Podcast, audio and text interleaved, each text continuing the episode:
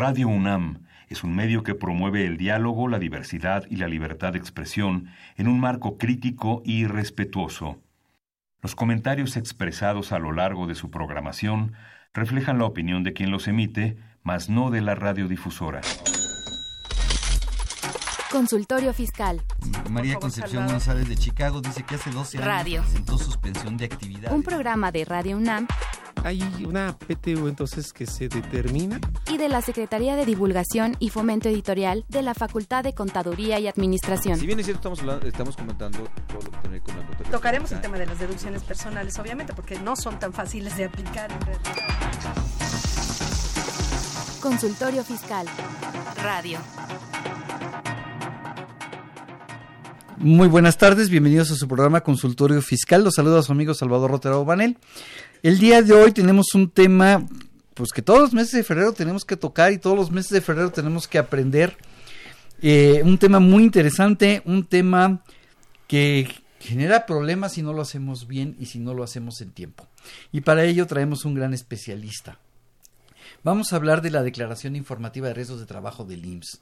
¿Y quién si no para tocarnos este tema que alguien ya muy conocido por nuestros amigos y que además es uno de los grandes expertos de este tema en México? Podría decir que tengo dos grandes expertos en México que yo conozca y uno de ellos es el contador público y especialista fiscal Emilio Ordóñez López. Él es contador público egresado por la, eh, por la ESCA del Politécnico, especialista por, eh, fiscal por la Facultad de Contaduría y Administración de la UNAM. Es socio del Colegio del Instituto Mexicano de Contadores Públicos, catedrático de nuestra facultad y de diversas universidades, y articulista, expositor y conferencista en materia fiscal, laboral y de seguridad social. Emilio, gracias por acompañarme el día de hoy. Salvador, muchas gracias por la invitación, como siempre. Sí, vamos, gracias a ti por aceptarla y por venir a platicar con nuestros amigos de lo que es la declaración de riesgos de trabajo. Antes de que empecemos con el tema, quiero recordarles que el programa es en vivo, que nos pueden llamar y hacer preguntas sobre el tema que vamos a estar este, tocando. Tenemos un gran especialista. Todas las dudas que usted tenga sobre este tema, no duden en llamarnos, aquí se las vamos a resolver. El teléfono en cabina es el 55 55 36 89 89 o el 850 52 688. También nos puede seguir por, eh, por Twitter en arroba con su fiscal y ahora también en Facebook Live en FCA UNAM oficial. Y antes de que empecemos con el tema, te invitamos a que escuches la siguiente información. Consultorio Fiscal. Radio.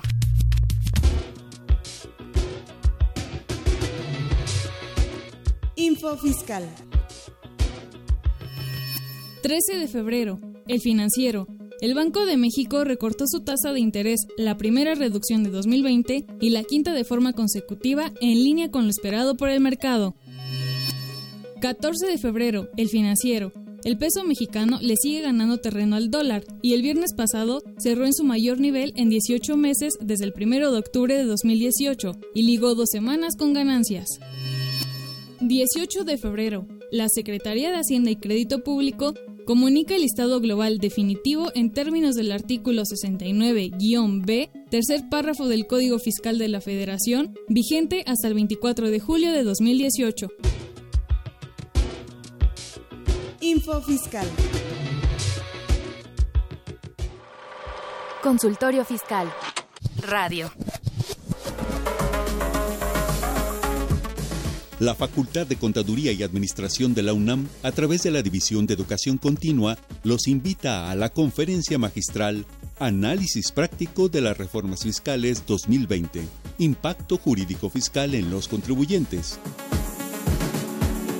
El viernes 21 de febrero de 16 a 21 horas y el sábado 22 de 9 a 14 horas. En el Auditorio Maestro Carlos Pérez del Toro, ubicado en la propia facultad, Circuito Exterior de Ciudad Universitaria. Participan destacados especialistas. Mayores informes. Teléfonos 55 55 33 16 17 al 19. Correo electrónico contacto arroba dec.unam.mx. Facebook DEC FCA UNAM. Twitter arroba.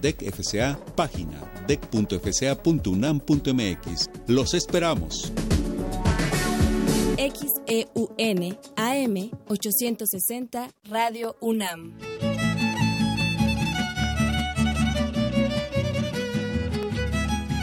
San Luis Potosí los espera del 3 al 5 de junio para celebrar la 61 primera Asamblea de la Asociación Nacional de Facultades y Escuelas de Contaduría y Administración, ANFECA.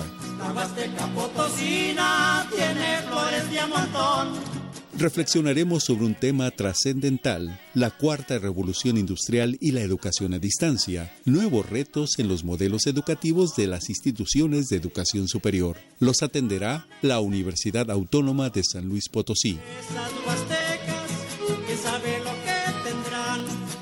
Mayores informes www.anfeca20xx.uaslp.mx teléfono 444-826-2300, extensión 3413. Los esperamos.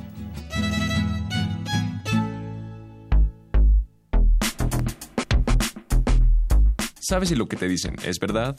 Entérate aquí, en Cuentas Claras. Cuentas Claras la declaración informativa ante el Seguro Social es una obligación que tienen que cumplir las empresas para revisar su siniestralidad y así aumentar, mantener o disminuir su prima de riesgo de trabajo, de tal manera que cumplan de manera correcta con todas sus obligaciones ante el IMSS. Héctor Garín, de Asesoría Fiscal Gratuita.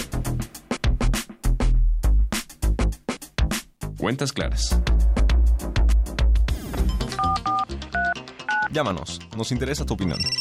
Teléfonos en cabina 5536 8989. Lada 01800 5052 688. Bien, eh, vamos a empezar con el tema de la declaración informativa del riesgo de trabajo del IMSS. Y yo creo que la pregunta obligada es, Emilio, ¿qué es esto? ¿Qué es la declaración informativa de riesgos de trabajo del IMSS? Sería la primera pregunta y mi segunda pregunta es, ¿cuándo tenemos como fecha límite para presentarla? Bueno, voy a empezar por la segunda. es la más fácil. bueno, tenemos para presentarla más tardar el día 29 de febrero. Pero la puedo presentar ya. Ah, claro. Tú puedes presentar desde el primero de febrero hasta el 29 de febrero. Todo el mes de febrero, pero no se puede ir el mes de febrero sin presentar. Así es, efectivamente, porque eh, pudiera ser que si es a tu favor, ya no se te tome en cuenta si es que disminuyera tu prima de riesgo. Ahorita platicamos de todos los efectos. Sí. ¿Qué es esta declaración? Mira, eh, aquí se reporta la siniestralidad laboral a consecuencia de riesgos de trabajo o, y entre ellos eh, incluido el accidente en tránsito. Ok. Estás obligado a reportarlos eh, para efectos de que tu prima, no tu clase de riesgo, aclaro, no, eh, todos, todas las negociaciones pertenecemos a una clase. Y hay cinco clases. Hasta en eso hay clases. Sí, hasta en eso hay clases. No, no puede ser. Pero bueno, nosotros, somos, nosotros somos de la inferior, fíjate. La uno. Sí, nosotros somos de la clase más baja. y aquí sí quiero ser de la clase más baja. Sí, sí, sí. que la clase más alta le cuesta mucho. Sí, claro. como en todo, ¿no? Como en todo, entre, entre más, ah, eh, entre estés en una clase más alta, te sale más claro. sí, eh, entonces lo que modificas es tu prima de riesgo, Ajá. De, con la que estás pagando tus cuotas hasta el día 29 de febrero de, de este año, se va a ver disminuida o aumentada en no más de un punto porcentual. ¿Podría quedarse igual? Puede quedarse igual, claro, solamente queda igual cuando es la máxima o cuando es la mínima. O cuando no borré. Bueno, no, no, no tienes razón. Sí. solamente cuando estás en la más alta la máxima, o más baja es cuando no se mueve. Así es. Todas las demás, la, más baja, recuérdame, es 0.5%. Punto cinco. Y la más alta es 15%, casi el IVA. 15%. 15%.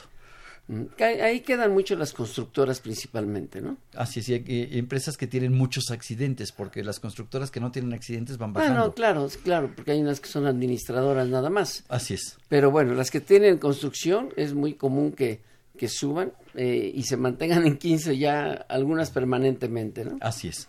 Así es. Ok, pero bueno, entonces esta es una declaración donde yo manifiesto la siniestralidad. Sí.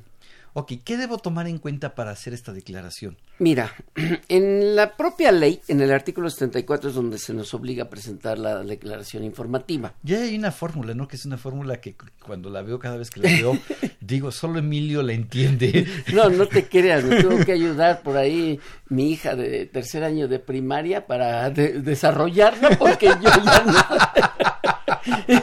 Eso de despejar de derecha a izquierda, de izquierda a derecha, derecha. no, no, no, ya, no, no, no se me da, ¿no? Con trabajos, este, mm, raíz cuadrada simple y párale de de contar. Pero Sí, es una fórmula mucho más compleja que eso. Pues eh, sí, efectivamente sí. Pero bueno, vamos a, a, a ver. Entonces, mira, el, el riesgo de trabajo que vas a reportar es la siniestralidad a la que están expuestos los trabajadores en una en un ente económico productivo de servicios. Ajá. Y de ahí tenemos accidentes de trabajo y enfermedades de trabajo. Son las dos derivaciones. Ajá. El accidente en tránsito queda dentro de los accidentes de trabajo, aunque no cuantifica para efectos de aumentar tu prima, un entonces- accidente en tránsito. Entonces, ¿para qué me lo tipifica la autoridad como accidente en tránsito? ¿Para beneficio del trabajador? Sí, Ah, sí, efectivamente, porque tanto por la ley federal del trabajo como por la ley del seguro social, el trabajador está protegido desde el primer día de inicio de sus labores, desde que sale de su casa hasta que llega, obviamente, y sale del trabajo. Ajá. Sí, si, si, ho- o- si hoy se debió de haber presentado un trabajador a las, no sé, a las 8 de la mañana a la Que hoy hora todo el mundo llegó tarde día, en esta Ciudad de México, que ya sé que no nos ven nada más en la Ciudad de México, pero hoy con el tránsito como está por unas manifestaciones, el tránsito está de locos y todo sí. el mundo llegó tarde. Sí, efectivamente, pero bueno, pues aquí estamos y aquí nos gusta vivir y ahora nos aguantamos. Pues sí. Pero entonces ese trayecto está protegido Está el trabajador. protegido, sí. Como si fuera riesgo. Si le pasa algo, es un riesgo de trabajo. Accidente de, de trabajo dentro de los riesgos de trabajo, Pero es un accidente de trabajo en trayecto. en trayecto. Y eso, ese accidente de trabajo en trayecto no afecta mi siniestralidad. no, no, no, no cuantifica para aumentar tu prima. Ok, y nuestros amigos que nos están siguiendo por radio y por Facebook y por Twitter, ¿cómo pueden saber ellos si, para sacar esto, si la- eh, los accidentes que tuvieron fueron clasificados por el Seguro Social? Porque a lo mejor yo puedo decir, pues todos fueron en trayecto. ¿Cómo Ajá. puedo saber si fueron en trayecto o no fueron en trayecto? Bueno, primeramente el trabajador cuando sufre un incidente, un accidente, en la, eh, en la clínica donde lo van a atender y manifiesta cómo fue el accidente a la hora que le toman el parte, vamos a llamarle. Eh, manifiesta que se dirige a su trabajo. Entonces, en ese momento el instituto, trabajo social, eh, medicina del trabajo, eh, le va a entregar una hoja, un ST7, para que el patrón lo requisite. Ahí va la información del trabajador, qué puesto ocupaba, cuál era su hora de entrada, cuál era su hora de salida, en fin, qué actividad desarrollaba y cómo se, cómo se manifiesta el accidente. Y muy, voy a adelantarme un poquito No, aquí adelante, en un adelante. punto muy importante. Cuando, al- cuando se sufre un, un accidente de trabajo, ya olvidémonos del trayecto o el mismo trayecto. Los dos. Estamos acostumbrados a que nos llega el documento El ST7. 7 Ajá. y en donde dice descripción de la, del accidente o de la siniestralidad. Y yo volteo con el trabajo y le digo, a ver, dime qué pasó, y eso es lo que pongo. Sí, pero si es que lo tienes ahí o son sus familiares los que te están O manifestando. a lo mejor porque el cuate lo tengo en el hospital. Entonces, en ese momento, ¿cuál, Salvador, sería? ¿Cómo comenzarías la descripción? Ahí en esa parte. Piensa, a ver. Pues yo pondría que el trabajador venía de su casa a la oficina, al negocio, a la planta, y que pues este al, al cruzar la calle se puso el siga y por querer correr y quitarse se cayó y se fracturó la pierna. Fíjate que es el error que tenemos la mayoría. Ah, Chihuahua, no se debe redactar así. El trabajador manifiesta ¿Qué? que es distinto a que yo estoy diciendo el trabajador al venir de allá para acá, estás, estás Estás aceptándolo. aceptando, pero además estás diciendo que te consta Exactamente. que tú viste al trabajador Sí. hacer eso. Exactamente. Entonces sí. tengo que, o sea, yo no puedo redactar diciendo que a mí me consta, que yo sé, que yo lo vi. A menos de que lo haya visto y el Claro. haya sido en la empresa. O el, o el superintendente, el supervisor, su jefe inmediato, un compañero de trabajo, pero así lo vamos a manifestar, porque a lo mejor el, al trabajador, su compañero está también en, coludido para una falsedad, porque muchas veces se presta esto para que se accidenten en forma intencional. Ay, de veras hay gente que se accidenta Claro, nada más por, por, claro. por sacarle dinero, Sí, por sacar beneficios. Por sacar beneficios, efectivamente. Se, se trozan un dedo, medio dedo, una falange, dos falanges. Y hay, vive- hay gente que vive de extorsionar patrones de esto. Mira, a mí me molesta los patrones que abusan de los trabajadores, pero me- también me molesta de igual manera, no puedo decir ni más ni menos. Sí. De igual manera, aquellos trabajadores que viven de chantajear patrones. Sí, y puedo, y puedo enfrentarme con esto. Claro.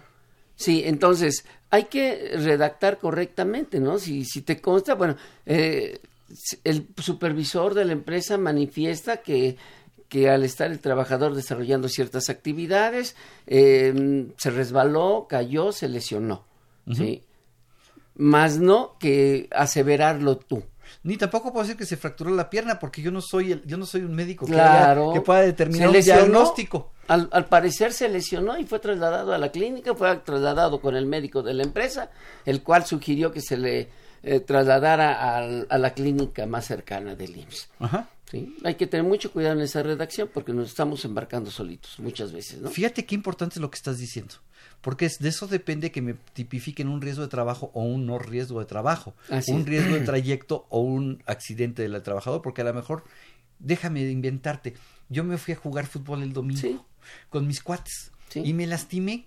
Y entonces yo sé que si es, si es accidente en el fútbol, me van a dar una incapacidad del 60% y los tres primeros días no me los va a pagar nadie.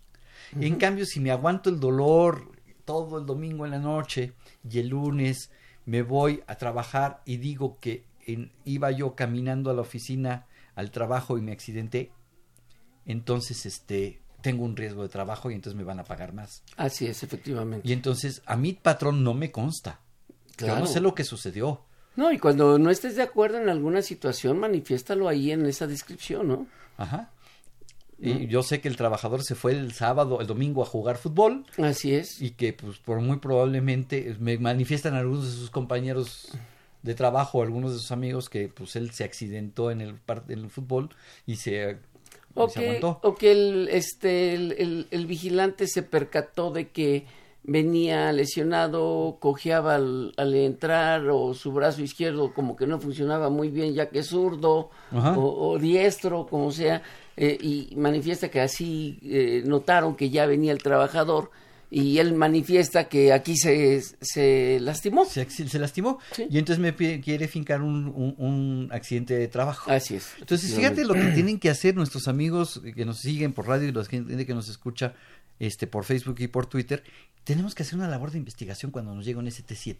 Sí, sí, sí, no nada más llenarla por llenarla, ¿no? Yo estoy de acuerdo contigo. Si el trabajador tiene la razón, con mucho gusto lo aseveramos y, y que le pague lo justo. Claro. Pero también si no es cierto, entonces pues vamos a manifestar lo que es realmente cierto. Porque si no ¿no? estaríamos siendo cómplices en un fraude al instituto.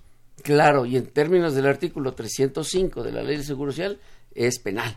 Y es Tanto penal para, el para trabajador como para el representante, legal, para quien haya firmado ese documento. Efectivamente, si tú estás aseverando ahí, ¿no? Entonces sí es muy Resulta delicado. que a lo mejor hasta tú como patrón te fuiste a echar las copas con él y ahora manifiestas que se accidentó en el trabajo y eh, investiga el instituto, lo detecta y a los dos los va a sancionar. A los dos los va a sancionar. Es un fraude del instituto. Claro. Ajá, entonces hay que tener mucho cuidado, no caigamos en ser cómplices del instituto. Si el trabajador se accidentó en el trabajo, manifestémoslo así, pero obviamente lo que nos consta o señalando a qué persona le consta, no a quien firma. A lo mejor es el supervisor, a lo mejor es el médico, el jefe inmediato, un compañero, no lo- o el mismo trabajador. Ahora aquí, ahora, aquí mismo voy a sugerir a los patrones, no escondan los accidentes de trabajo.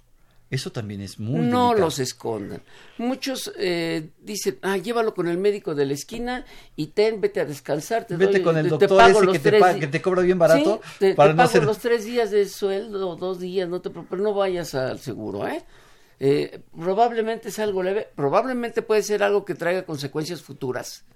Sí, Y sí. entonces en el problema que se va a meter el patrón, porque un médico va a tomar nota de que esa lesión ya es de tiempo, él va a manifestar tales circunstancias, va a llevar testigos y el problema va a ser contra el patrón. Entonces no lo, no los oculten. O sea, No lo más que puede pasar, o sea, lo más grave que puede pasar es que me suba la prima de riesgo en un punto porcentual. Pero ¿en qué forma? Mira, este Salvador. Te voy a poner el ejemplo cuando te puede... El efecto que tiene un accidente de trabajo en días eh, de incapacidad. ¿va? O porcentajes de invalidez. Déjame hacer una aclaración. Esos días de incapacidad, yo patrón no tengo que pagarle nada al trabajador. No, en lo absoluto. Ni un peso. Ni un peso. Ni Aunque en la enfermedad, ni en enfermedad. ni en maternidad, ni en... Oye, es que esa enfermedad me llegan los trabajadores, déjame me salgo un tantito del tema, pero ya lo tocaste. Como les digo a mis alumnos en, en- en la clase y en los exámenes, tú abriste la puerta. Este, en enfermedad, los tres primeros días no, no me los paga el, seguro. ¿Me No. los tiene que pagar el patrón? Tampoco. Ok, el, el cuarto día en adelante el, seguro social me paga el 60%, el otro 40% me lo tiene que pagar el patrón. No, tampoco. No, porque hay gente que lo dice En y lo asevera y, lo, y se lo demanda al patrón. En términos del artículo 42 de la Ley Federal del Trabajo, si mal no recuerdo, la fracción segunda se establece que se interrumpe la relación laboral en caso de enfermedad que no constituye un riesgo de trabajo. Y luego el artículo 170 te dice que para efectos de maternidad se consideran eh, a tu, a tu, vamos, eh, se consideran días afectivos de trabajo. Ojo, fíjate, ¿por, por qué creen que lo traje? Pues si hasta los, los artículos y las fracciones se las sabe. Si alguien conoce este tema, es Emilio Ordóñez y, la persona que también tenemos invitada el día de mañana para el programa No, de una, una magnífica abogada. No, pues es que es, yo, después sí. de ustedes, ¿hay alguien que sepa tanto de seguro social? Creo que lo dudo. Y sí, debe haberlos, pero no como ustedes dos. Bueno, gracias, honor que nos haces. Pero bueno, seguimos. Ok, No, entonces, ojo, no es- no se paga. ¿Por qué? Porque se inter- en enfermedad se interrumpe la relación laboral. Así es. En riesgos de trabajo y en, enferme- y en, y en maternidad no se interrumpe, pero quien subroga la obligación del pago es el, instituto. Así es. Perfecto. Bueno, eh, entonces eh, no los oculten porque mira, te voy a poner el ejemplo. Haz de cuenta que tenemos aquí un vaso con agua. Aquí ¿sí? está. Ahí está el vaso con agua. Ajá. Transparente de vidrio. Tomas una pluma fuente y dejas caer una gota. Ajá. ¿Se va a notar o no se va a notar la gota? Muy leve. Muy leve. ¿Y qué pasa si esa misma gota la, la dejo caer en un vitrolero de 20 litros? No se nota. No se nota. Es el efecto que tienen las incapacidades. Va a depender del número de trabajadores que tú tengas Qué buen en relación a los poner. días. No lo captaba yo, que es lo que... pues, Sí. o sea, si en un vaso dejas caer una, una- una gota de tinta, pues se va a ver muy Se- leve. se Una, le- una se gota. ve, se se ve, nota. se pinta del color, pero muy tenue. Así es. Y en un vitrolero no le va a hacer... No, parece que no pasó nada, No nada. pasó es más, ni se va a notar. Ni se ¿no? va a notar. Es exactamente el efecto del número de, de- de los trabajadores que tú tienes eh, en tu empresa en lo que te va a afectar. El vaso es una empresa con 5 o 10 trabajadores, el vitrolero es una con empresa tres, con... bueno, 500, 300, 500, 300 efectivamente. trabajadores. Ajá. ¿sí? Entonces, para que se vea la diferencia, por eso no oculten los accidentes de trabajo. Porque Ahora, además está tipificado como delito. Mira, yo en el despacho estoy pagando la prima de punto 5. Vamos a suponer que se me accidenta un trabajador. Tengo cinco trabajadores. ¿Cuánto me va a afectar económicamente el hecho de que me suba un punto porcentual por, por mes? El 1% de toda tu nómina al mes. Si estamos hablando, son cinco personas que ganan por 50 mil pesos entre los cinco, suponiendo Ajá. que ganan mucho más, digo, mucho menos, ay, perdón. No, bueno, 50 mil por el 1%, Por ciento son 500 pesos. Por ¿Cuá- 12 meses. ¿Cuánto me gasto y cuántas veces al mes en unos whiskitos? No, no, en un whisky. Así es.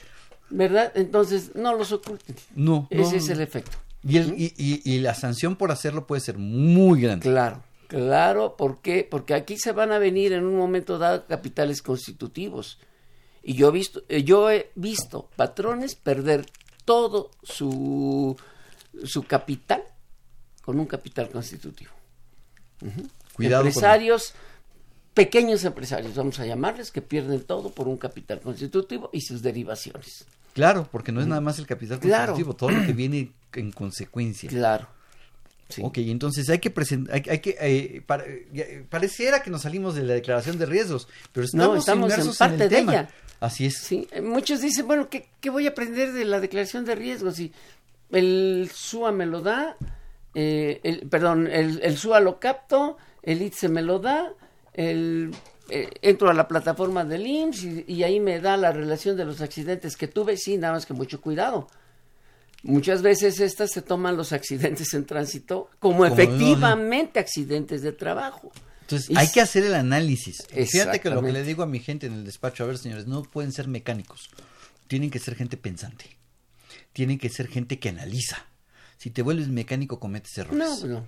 Entonces, si tú bajas del, de, del ITSE todos los riesgos de trabajo y los pones como tal en tu declaración, ahí pudiste haber tenido riesgos de trabajo en trayecto que no computaban para tu, tu declaración. Así es. Y yo siempre los invito, siempre eh, tenemos que aprender a hacer las cosas antes de apretar el botón de los programas que existen. Tengo que saber qué hace el programa. Sí, claro, desarrollarlo. Con los cursos que yo doy de, de, de esta mate- de este tema, los enseño a llenar, a, a desarrollar la fórmula completa con, con situaciones eh, ficticias, pero que ah, pasan en la realidad, a desarrollar toda la fórmula manual para que puedan comparar lo que el instituto les está dando. Claro, Mm. claro, claro, hay que saberlo hacer, hay que saber pensar, hay que saberlo hacer. Que las cosas mecánicas las haga una computadora, sí, pero yo tengo que saber que lo que la computadora me está arrojando es información correcta. ¿Sí? Por ahí dicen que si tú le metes porquerías a la computadora, Claro. te saca porquerías exponenciadas. Claro, claro. Entonces, este, que no utilizan el término que yo utilicé, utilizan otro. sí, efectivamente. ¿Ok? Entonces, Sí. hay que saber lo que, lo que estoy metiendo y hay saber revisar la información que estoy manejando. Sí, claro. Perfecto. Ahora, mira, aquí este también hay que tener muy en cuenta los casos que no se consideran o que el instituto no va a considerar como un accidente de trabajo. Que son el primero y que suena muy lógico el encontrarse el trabajador bajo la influencia del alcohol. ¿Sí? Ah, ok. Si llega, eh, si se accidenta estando el, el trabajador con la influencia de alcohol, ese accidente no va a ser de trabajo. Obvio, lo van a atender, lo van, eh, le van a dar servicios médicos, le van a dar todo, pero no va a ser un accidente. Pero se van a considerar como enfermedad, Como como, enfermedad. una incapacidad de enfermedad. Así es. Para mi patrón, en mis riesgos de trabajo no me afecta, el señor empieza a cobrar su incapacidad a partir del cuarto día al 60%. Sí, así Perfecto. es. Bueno, otro, si el, si el trabajador se encuentra bajo la influencia de algún narcótico o droga, ¿se te ocurre algo, Salvador? Con esta definición que nos da la ley. Híjole, la mejor, ¿qué pasa si me estoy trabajando, pero tuve que ir al médico y el médico me dio alguna medicina que me tranquiliza? Y entonces esa medicina llego a trabajar y tengo el efecto y me quedo dormido o empiezo a cabecear en el trabajo y estoy al frente de una máquina y me accidento. No es porque sea drogadicto, ¿no? No. Ni consuma X circu- sustancias. El solo hecho de estar tomando, una, como, como acertadamente como tú lo mencionaste, estar tomando un medicamento, una, un analgésico. ¿Cuántas veces Un cuántas medicinas antigri- antigripares que te, que te causan sueño? Exacto. A mí me ha pasado con el. Ahorita se viene la temporada de calor. Te da gripa ahorita, te quedas en el semáforo. Y te y quedas dormido. sientes que se te va el carro cuando ya es- despiertas y se te O, está o ya se puso el sigue y tú estás cabeceando y el, Sí, el cuate atrás ya sí. te está diciendo muévete. Entonces eso no es exprofeso nada más para el para el, el trabajador obrero que está bajo una máquina, ¿no? Para el mismo mensajero, para el mismo contador que se fue a presentar unos documentos, para todos. Y que voy a estar bajo los efectos de cualquier medicina que lo haga que, que le dé sueño. Exactamente. Ahí yo yo recomendaría, a ver, vete con el médico, es más yo pago la consulta y que el médico me siempre debemos de tener un médico de confianza. Claro. El cual, eh, a ver, este doc, ahí te mando a fulanito para que me lo cheques en qué circunstancias se encuentra, ¿no? Claro, pero Y- de hecho, de hecho hay una obligación en la ley federal del trabajo, ¿no? Para eh, empresas con más de 300 Ah, bueno, sí, trabajadores. sí, sí, sí, sí. Pero pues, si eres una empresa con cinco, Con seis, trabajadores diez como tú, como trabajadores, yo. Exacto. Entonces, pues sí tenemos a, un médico de confianza que en un momento dado le podemos encargar que me diagnostique la situación del trabajador. Así es. Claro. Así es. Ese es un punto importante. Es un punto que se debe voltear a ver siempre. Bueno, Ok. ok, entonces, eh, en esos casos, también cuando el trabajador en forma intencional se provoca el accidente o se lo ocasionó un compañero, una riña común, Ah, también si hay una riña dentro del trabajo. y dentro de ella se lesionan, no se considera un accidente de trabajo. Pero entonces yo, patrón, tendría que haber levantado un acta o algún documento en donde haga constar que este, estaban trabajando, empezaron a pelearse y que con motivo de ese pleito, pues los dos terminaron accidentados. Y O- ahí ya trae otras repercusiones para los dos, ya la autoridad se encargará de investigar quién fue el causante de.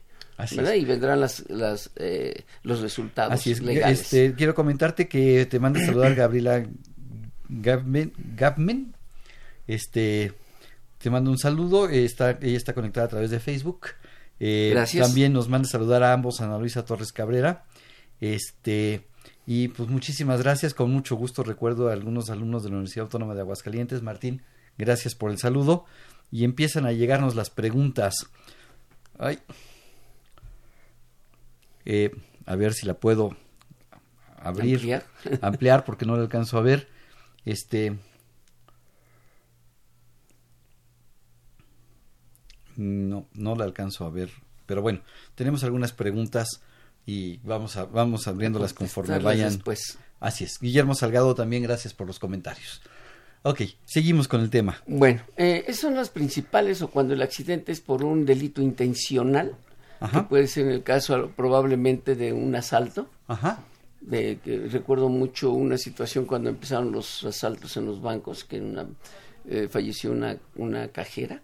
Dice, no, pues, eso no es riesgo de trabajo porque trabajo. no es su... su, su, eh, No es un accidente derivado de su trabajo, es un asalto. ¿Te parece si re- retomamos este tema? Vamos a escuchar nuestra cápsula de la revista de consultorio fiscal y nos amplías este, porque se me hace un tema interesante. Gracias.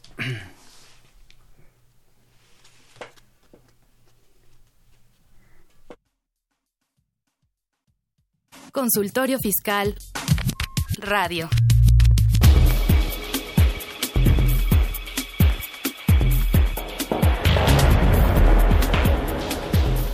En su edición 732, Consultorio Fiscal, como siempre, presenta interesantes artículos de corte fiscal, jurídico, laboral, contable financiero y de prevención de lavado de dinero.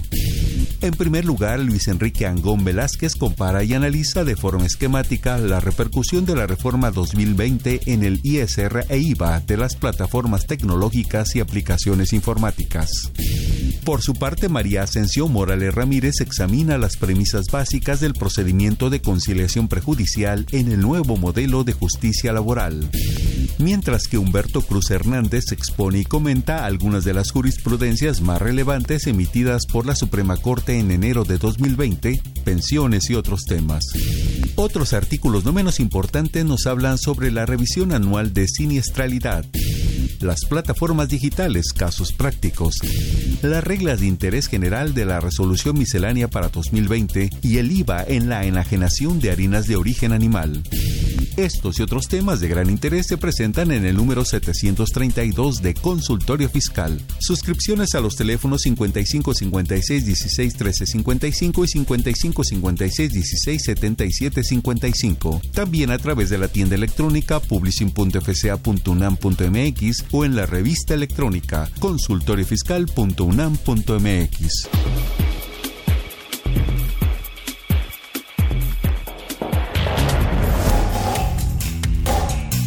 Consultorio Fiscal 860. Somos la otra frecuencia. Transmitiendo desde XEUN, amplitud modulada 860 Radio UNAM.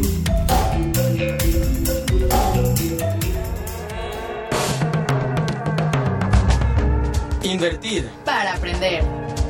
La Facultad de Contaduría y Administración de la UNAM, a través de su División de Educación Continua, invita al sector público y privado a formar parte de sus múltiples cursos. Conferencias y diplomados sobre temas de contaduría, fiscal, administración e informática, con el objetivo de promover la vinculación profesional de la institución empresa-gobierno. Así que ya lo sabes, prepárate en Liverpool 66, Colonia Juárez, Alcaldía Cuauhtémoc, Ciudad de México. Informes al 55 55 33 16 17 y al 01 800 83 32 322. O si lo prefieres, ingresa a la página dec.fca.unam.mx. No te pierdas, en la División de Educación Continua hacemos capacitación a la medida. Ve y escúchanos por Twitter, arroba con su fiscal.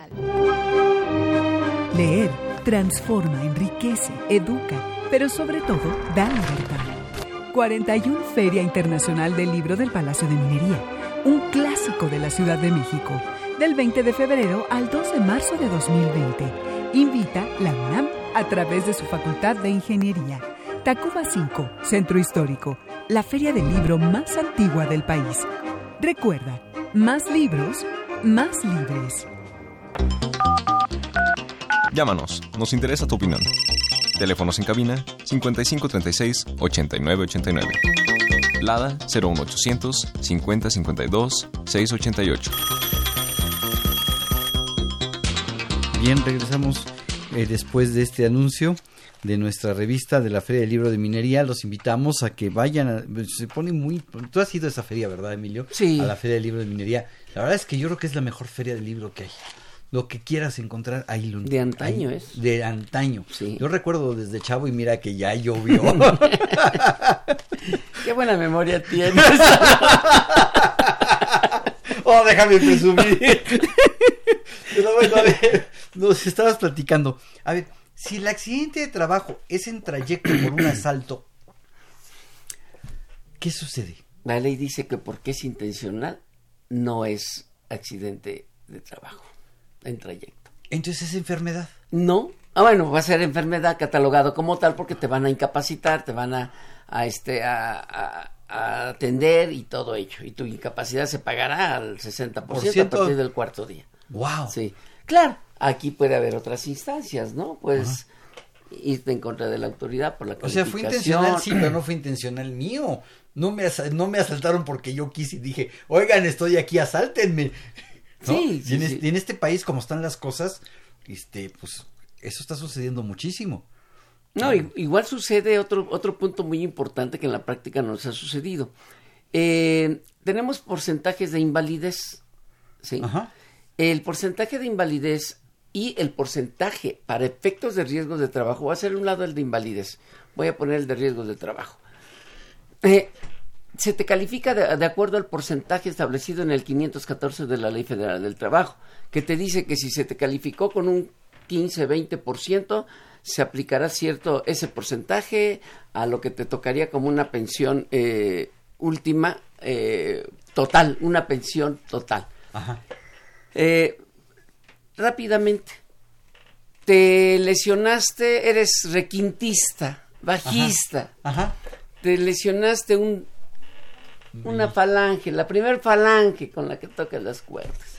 Entonces, ¿en qué cree? Pues es un 5%. Oiga, pero es mi herramienta de trabajo. Exactamente. Es mi principal herramienta de trabajo. Entonces ahí está, estos trabajadores tendrán que inconformarse, vía, irse por las vías legales para reclamar la importancia de esa lesión, ya que ya a lo mejor ya nada más va a servir para tumbero y ya no para requintista. Sí, porque le cambias la vida a la persona. claro, Ajá. claro. Entonces es un punto Sí, no es lo también- mismo como contador que te lastimaste una falange a un requintista que se lastima una falange. Mira, hay muchas circunstancias que en la práctica suceden y que el, el honorable Consejo Técnico del Instituto tendrá que resolver en cada caso en particular. Ajá. Sí, primero se, te vas a esa instancia, les expones cuál es tu situación, que te resuelvan.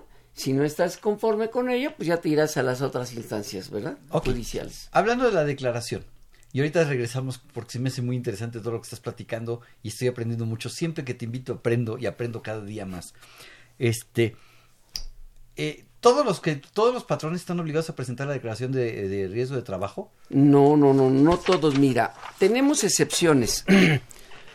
no vas a presentar, punto número uno, no vas a presentar la, la declaración de prima de modificación a la prima de riesgo en el caso de que no se modifique tu prima actual, como lo mencionábamos hace rato. Si estás en el punto 5 ya, ya ni te preocupes. Ni te preocupes. A menos de que no hayas tenido riesgos. Exactamente, sí. Porque si tuviste riesgos, pudiste, ya subes, entonces ahí tendrás que Y presentar. checar que en, que en el ITSE no tengas ningún accidente, que al- probablemente a lo mejor no es tuyo y por error del capturista lo tomó, en fin, lo Yo que ya quiero llegar a ese tema. Bueno. Ajá. Ese O si estás en la máxima. máxima, que es el 15, tuviste accidentes y Ya, ¿para qué todavía vas a ver. Mejor me quedo en el 15. También, si tienes eh, menos de cinco trabajadores o hasta cinco trabajadores y quieres seguir pagando con tu prima media de tu clase correspondiente. O sea, quiero seguir pagando más. No, pues en la prima media. A lo mejor si estás media. en clase 5, pues es punto 54, 355, ¿no? Ajá. Es para uno. evitarles a los pequeños eh, patrones Esta obligación. esta obligación. Pero son patrones con menos de cinco trabajadores que estén en Hasta prima. cinco trabajadores. Hasta cinco trabajadores que estén en prima media. No, eh, van a pagar en su prima. A lo mejor ahorita, eh, el año pasado presentó su declaración y quiero pensar que bajó X, X decimales. Y ahorita dice, no, ya no la quiero presentar. Bueno, pues a lo mejor va, mm, le, va- le va a aumentar muy poquito y va a pagar con la prima media de su clase. Ok. Víctor Robledo te pregunta, en su opinión, si mi empresa no tuvo riesgos de trabajo en el año, ¿tendría la obligación de presentar la declaración anual de prima de riesgo? Digo, porque va la pregunta relacionada con lo que estás comentando. No si es que esto le puede provocar que vaya a la baja. Entonces no necesito preguntar, presentarla. Sí, no, no. Si va a la baja... la No tuve riesgos. No tuvo riesgos. Ajá. Pero si no tuvo riesgos y está en una prima X, el no tener riesgos lo va a bajar un punto porcentual. Entonces vale la pena presentar la Vale declaración. la pena presentarla. Ajá. Así es. A menos, otra vez, volvemos, que esté en la, en la mínima o en la máxima. Así es. Ok. Eh, Nayeli García, tengo un trabajador eh, en mi empresa, lo liquidé en agosto. Pasaron dos meses, septiembre, octubre, y contraté otro. ¿Tengo que presentar declaración de prima de riesgo o no? Si sube o baja, ¿debo eh, presentarla? Pero el hecho de que te- eh, no tengas un trabajador o tengas otro, eso no. Tuvo un solo trabajador de Ah, enero a agosto. Un solo trabajador. Septiembre, octubre no tuvo trabajador y en noviembre, diciembre tuvo otro trabajador Sí, distinto. está obligado a presentarla. Está obligada a Sí, presentarla. claro. Pero hay otros casos en los cuales, ah, por cierto, nos manda saludar a ambos. Muchísimas gracias. Nuestro querido amigo Miguel Ángel Suárez. Gracias, Miguel. Gracias. Espero verte pronto por acá. este, hay otros casos, ¿no? Además de, Sí, que claro, mira, cuando no haya transcurrido un año completo, que es un año completo de un primero de enero a un 31 de diciembre. Ah, los riesgos que yo declaro son del primero de enero al 31 de diciembre. Sí. No son del primero de marzo al 28 no, de no, no, febrero. no, no. Los que te hayan sucedido del primero de enero al 31 de diciembre. Qué importante es esta aclaración porque ya me tocó ver un, un caso de un patrón que estaba queriendo presentar su declaración y si es que no me deja el sistema porque quería meter los riesgos de febrero a enero. No, no. es enero, diciembre. Sí. Ok, entonces si soy una empresa de reciente creación y no trabajé más, o fui patrón, no reciente creación, fui patrón de marzo para a diciembre del 2019, Si ahí iniciaste actividades en marzo, me di de alta como patrón en marzo. Ante el Seguro Social, Ante el Seguro porque Social. tú puedes venir desde hace 20 años a lo mejor en tu despacho y hasta ahorita vas a contratar un trabajador. Así es. Entonces estás iniciando actividades como patrón, en marzo. Ujú. Entonces, al 31 de diciembre no tienes un año completo, no tienes la obligación de Ah, presentarla. Entonces, si soy una persona moral que, la- que, la, que la constituye en el 16, pero no tuvo operaciones 16, 17 y 18, y en 19 arranqué operaciones y en marzo me di alta ante el Seguro Social, no tengo que presentarla, aunque mi RFC sea 2016. Así es, efectivamente. Ahora, lo muy común, voy a empezar el año contratando trabajadores, el primero de enero es inhábil, pues los voy a contratar a partir del día 2 de enero. Bueno, no va a ser un año completo Te del falta 2 un de día. enero al 31 de diciembre. Te falta un día. No estoy obligado a presentar la declaración. Ok, entonces interesante. Si no sube, si no baja mi prima de riesgo, este, si estoy en, los, eh, en, en esos límites, eh, si no tengo más de un año. ¿Algún otro caso, mi querido Emilio? Sí, mira, cuando no haya transcurrido un año calendario completo a partir de la automodificación de clase. Esto es, tú te das cuenta que, que estás aumentando tu actividad. Voy a ponerte un, caso típico. Eh, tú compras y vendes zapatos ahí en León, pero ahora los vas a fabricar. Ahí, ajá. Entonces vas a presentar un aumento a tu clase de riesgo. Te vas a pasar de la clase 2 A la de- 3, déjame inventar. Sí, sí, sí. De la 2 a la 3. Sí. Entonces, si no ha transcurrido un año completo de esa automodificación de clase, no estás obligado a presentarla. Pero si tú dices, no, a partir del primero de enero yo comienzo a fabricar mis zapatos y, cam- y presentas tu modificación a la clase de riesgo, entonces ya estás obligado a presentarla. Si no, no. Ok, perfecto. La otra sería cuando no haya transcurrido un año calendario completo a partir de la, de la, de la modificación por parte de la autoridad. Ah, entonces si la autoridad me modificó la prima. No, la, clase. ok. La clase. Te digo que para en todo hay clases y para el Seguro Social también hay clases. Entonces, ¿qué sucede? Que la autoridad se dio cuenta por los accidentes que has tenido, que se han reportado, que tú no estás en la clase que debes de estar. Va, te hace una visita y te dice, ¿sabe qué? A ver, tú, te diste de alta como vendedor de zapatos y, resulta que los estás fabricando accidentes por fabricación de zapatos. Ok, va a depender de a partir de cuándo te la va a modificar, porque a lo mejor te va a pedir libros, va a ver que la maquinaria ya la tienes desde hace dos años y desde entonces te va a decir ah, desde esa fecha. Deja de ponerte un caso, no, es, no recuerdo el, el, giro, pero sé que sucede mucho. Muchas veces me doy de alta como patrón y aparece el mismo giro dos veces igualitos y en uno me pone clase 2 y en otro me pone clase 3, pero la diferencia es que en uno no tengo equipo de transporte y, en el otro, sí. Y entonces yo empecé trabajando y no tenía ni motos, ni carros, ni nada. Sí. Y de repente meto en, pues ya, ya crecí, necesito una moto, o necesito una camionetita, o necesito un automóvil, lo compro. Tengo que obligación de automodificar mi clase. Así es. Sí. Exactamente. Entonces llega la autoridad, se da cuenta, te dice, ¿sabes qué? Perteneces a tal clase. Y vamos a suponer por ahí que lo convences. no, y te le dices, no te me hagas de Iztapalapa, eres de Pedregal. Sí. le dices, oye, bueno, está bien, órale. Mira, estamos en, en agosto, pues pónmelo a partir de febrero, para que marzo para empezar el bimestre completo. Bueno, no va a transcurrir un año completo, pero si te lo modifica a partir del primero de enero, al 31 de diciembre ya estás obligado a presentar tu eh, declaración. Ok, tengo una pregunta en, en Facebook, eh, te hago la pregunta, pero si te parece, mandamos a una cápsula para que nos las contestes regresando. Ok. Lucía Sánchez, buenas tardes, hace dos años dimos de alta una, una empresa en el IMSS y nunca tuvimos empleados. ¿Se tiene que presentar la declaración? Vamos, dejamos en esto, vamos a la cápsula y regresamos. Consultorio Fiscal Radio. Ve y escúchanos por Twitter, arroba con su fiscal. Radio UNAM. Tu opinión es importante. para nosotros. Buzón de voz. 5623-3281. Déjanos tu nombre, número telefónico. Y dirección. Gracias.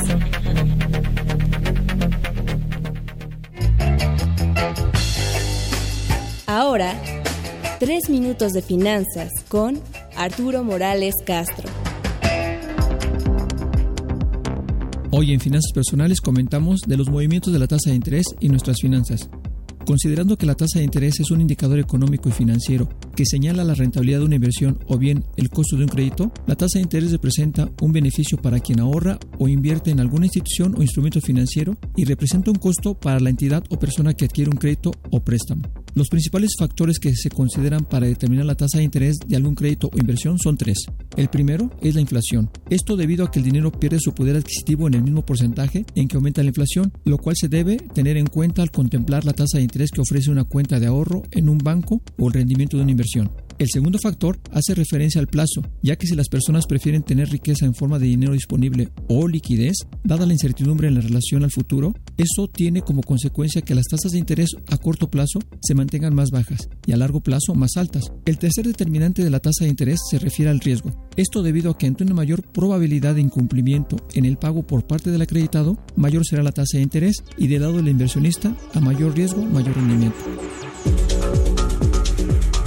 El comportamiento de estos tres factores determina que la tasa de interés aumente o disminuya en el corto, mediano o largo plazo. Ante dos posibles movimientos de la tasa de interés, ya sea la baja o la alza, habría que preguntarse, ¿cómo afecta a nuestras finanzas los movimientos de la tasa de interés? La respuesta está en función de la situación que se tenga, ya que cuando la tasa de interés se incrementa, aquellas personas que tienen dinero guardado en el banco y que generan un rendimiento se ven beneficiados. Sin embargo, las que hacen uso de tarjetas de crédito, así como algunos créditos automotrices e hipotecarios, el costo que se paga por ellos se verá incrementado, según lo estipulen las condiciones del préstamo. A la vez, cuando la tasa de interés disminuye, desde el punto de vista de quien posee dinero, se desincentiva a ahorrar e invertir, y para el que necesita dinero se motiva a pedir prestado por periodos más largos de tiempo. Otras consecuencias de un aumento en la tasa de interés es que la inversión productiva disminuye por la repercusión en los costos financieros y con ello también disminuye el empleo. Cuando también aumenta la tasa de interés, el tipo de cambio del peso ante otras monedas se fortalece y la inversión financiera adquiere mayor importancia y con ello la bolsa de valores. Caso contrario, cuando la tasa de interés disminuye, ya que la inversión empresarial aumenta y con ello también aumenta el empleo, se debilita el valor del peso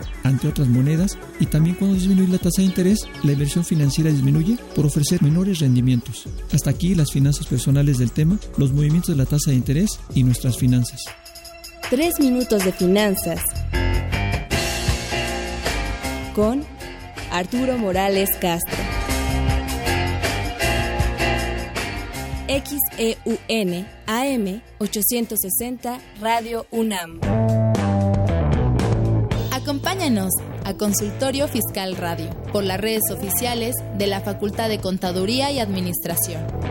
Facebook, FCA UNAM Oficial y Twitter arroba Consu Fiscal. Llámanos, nos interesa tu opinión. Teléfonos en cabina 5536 8989. Lada 01800 5052 688. Bien, regresamos. Eh, nos, nos preguntaba Lucía Sánchez que hace dos años dio de alta una empresa en el IMSS, nunca tuvo empleados. ¿Tiene que presentar su declaración de riesgos de trabajo? No. No, no, no. no ha tenido empleados. No, no ha tenido empleados. No, no, ha tenido incidencias, su prima no se va a mover. Eh, Está en la media de cuando se dio de alta. Porque... Puede bajar al punto 5. Así es.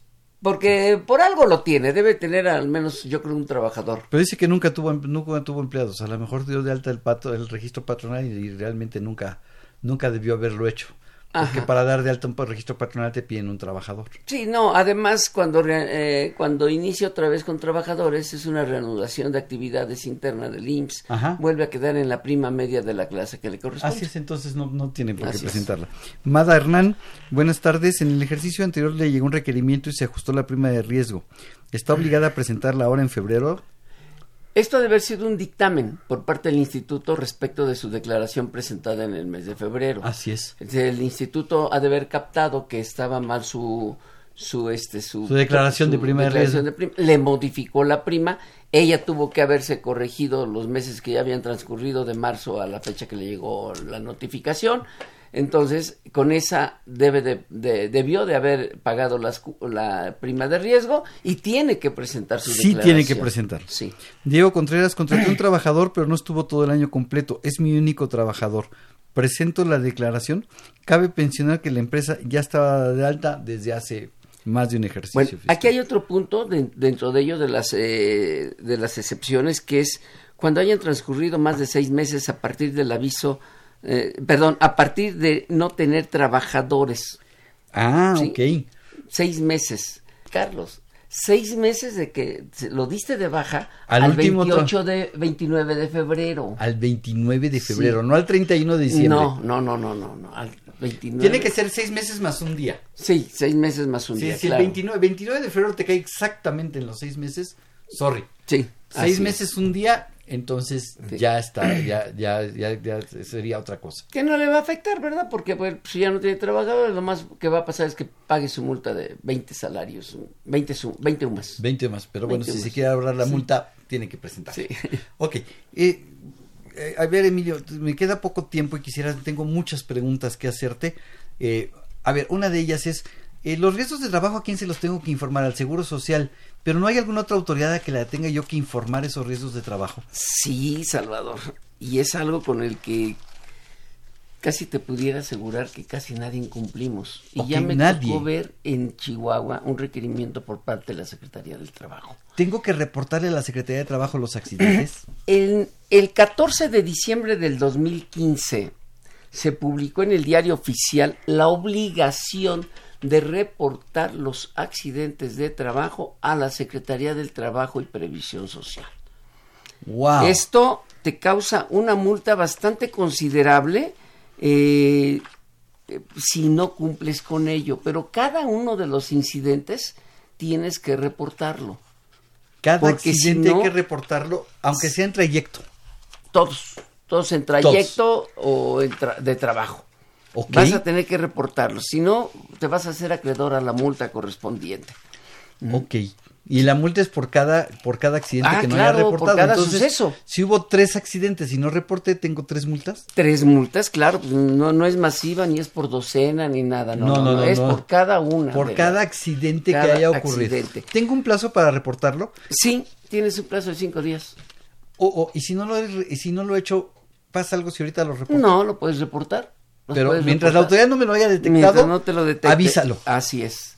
Y hay una plataforma, y hay una plataforma, se llama el CIAT, para efectos S-I-A-A-T, para que tú reportes. S-I-A-A-T. Por favor, para amigos, que tú- tomen nota.